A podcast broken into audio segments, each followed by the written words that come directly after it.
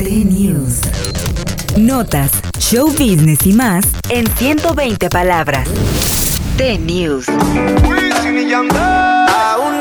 Wisin y Yandel, el dúo urbano latino de mayor trascendencia, cerrará su carrera como grupo después de casi 25 años, con una gran gira y un nuevo álbum, La Última Misión, cuyo primer sencillo, Recordar, se estrenó este jueves.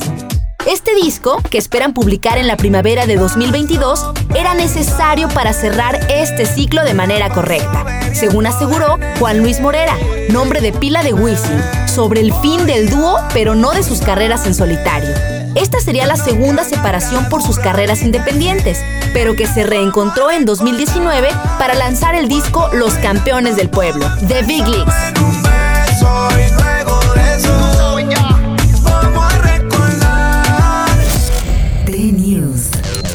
Notas, show business y más en 120 palabras. T-News.